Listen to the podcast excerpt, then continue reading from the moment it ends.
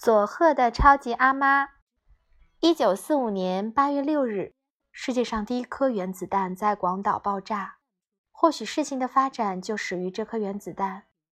如果没有这颗原子弹，我父亲不会年纪轻轻就离开人世。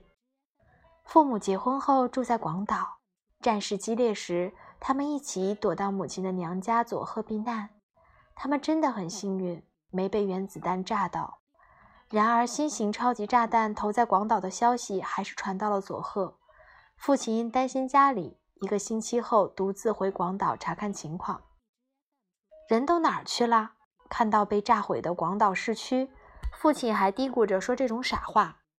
父亲看到的广岛就是那样，什么都没有了，所有东西都被炸毁了，所有的人都死了，而父亲也因这趟广岛之行丢了性命。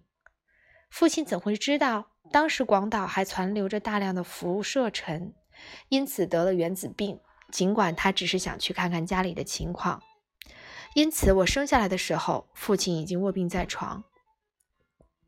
父亲和母亲那时才二十多岁，这真是一段令人伤心的往事。但是我长大以后，总觉得有点不对劲，于是我问母亲：“妈妈，我生下来的时候，爸爸已经住院了？”“嗯，住院了。”那妈妈肚子里有了我的时候，她还很健康吧？哪里已经住院了？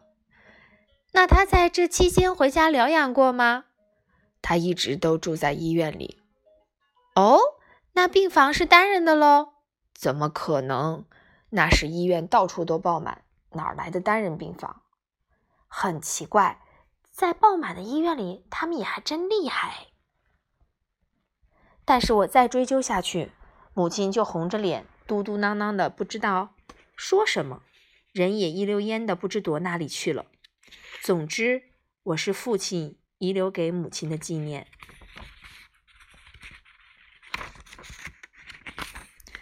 因此，我对父亲毫无印象。我似乎记得很小的时候，曾向某个人挥手说：“早点回来吧。”如果父亲一直住院，那个人就肯定不是他。我曾经辗转寄居在几个姨妈家里，或许是跟某位姨丈挥手吧。无论如何，我开始有比较鲜明的记忆，大概是在上小学前不久。那时，我的世界已被母亲占满了。母亲在父亲去世之后，在广岛开了间小酒馆，好抚养我和哥哥。店就开在父母以前居住的屋子里，就在原子弹爆炸纪念馆的旁边。广岛那是遭到原子弹爆炸后不久，市区几乎像一个大贫民窟，每一户都随意占地摆摊开店，到处挤满了各式各样的店铺。母亲以家为店，我们只好租住在附近一间只有六叠大的小屋。我和哥哥每天在小屋看家，可是我年纪太小，非常依恋母亲，常常想她，想着想着就会忍不住哭起来。等到母亲回家的夜晚，总是无比漫长。我一直寂寞的哭，令哥哥很心烦。记得我一哭，房东大婶就会来哄我：“不要哭啦！”说着就把我抱在膝盖，抚摸我的脑袋。那时候的房东很清楚房客家里的情况，不仅对家庭成员了如指掌，连收入、欠债，甚至比房客本人还清楚。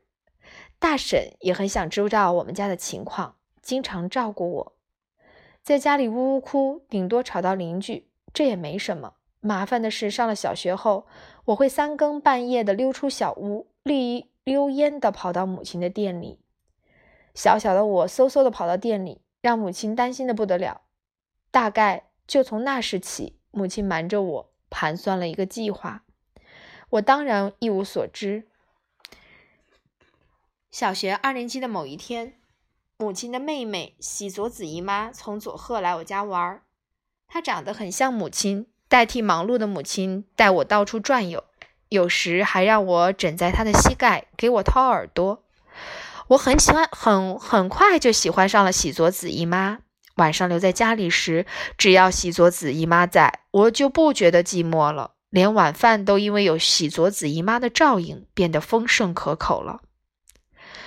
我甚至想，姨妈要是一直住在这里该多好啊！因此，没过多久，当母亲这样跟我说时，我毫不迟疑地点头答应。少广，姨妈明天要回佐贺了，和妈妈一起到火车站送姨妈吧。第二天，我和母亲一起到广岛火车站送喜佐子姨妈。虽然说去送行，但那也是我们母子俩许久都没有过的出游。我盛装打扮，皮鞋擦得锃亮，左右手分别与母亲和姨妈牵着，兴奋得不得了。biu biu biu biu biu，走进月台不久，火车冒着蒸汽进站了。现在进站的是开往长崎的特快列车燕子号，那是姨妈要坐的火车。姨妈虽然上了火车，却依旧在车门踏板上。姐姐再见。喜佐子带我向妈妈问好，两个人依依不舍的话别。我也觉得和姨妈分开好难过呀。喜佐子姨妈要再来哟。说着，我仰头望着姨妈的脸，叮铃铃，像配合姨妈用力点头的信号一般，开车铃声响起。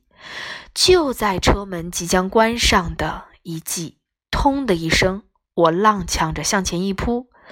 当然，就算是很早之前，开车铃声也不会是咚，更不会把人向前推。本来还偎依在母亲怀里的我，回头一看，推我的竟是母亲。妈妈，你干嘛呀？说实话，人已经在火车上了。紧接着，车门像接收到信号一般，嗖的关上，火车冒着黑黑的蒸汽，缓缓的开动了。当然，我还在车上。是妈妈推我的。隔着车窗，我看见母亲哭了。那时的火车不像新干线那么快，我可以清楚的看见在月台上哭泣的母亲。我转过头，姨妈也在哭。我轮流的看着哭个不停的母亲和姨妈，笑着说：“不要紧，姨妈，我可以在下一站下车，你不用担心嘛。”可是姨妈还在继续哭。然后泪眼婆娑地说：“少广，你以后要住在佐贺的阿妈那里了。”一瞬间，我愣住了，不知该说些什么。对不起，我没有事先告诉你。可是万一说了，你一定不同意。留在广岛对你的教育不利。大家商量后，只好拜托阿妈照顾你了。明白事态严重，就轮到我哭了。我完全被蒙在鼓里。说什么给姨妈送行嘛，其实是母亲给我送行。这一下，我终于知道盛装打扮和擦亮皮鞋的用意了。这件事情最终变成了我的一个心结，直到现在，就算是演的再怎么假惺惺的电视剧，只要看到母子离别的场面，我总是忍不住流落泪。讲到人生转折点时，人们常说，那时候某某人在背后推了我一把，让我终于下定决心。我每次听到，心里就想，我的人生啊，真的是被母亲从背后推了一把改变的。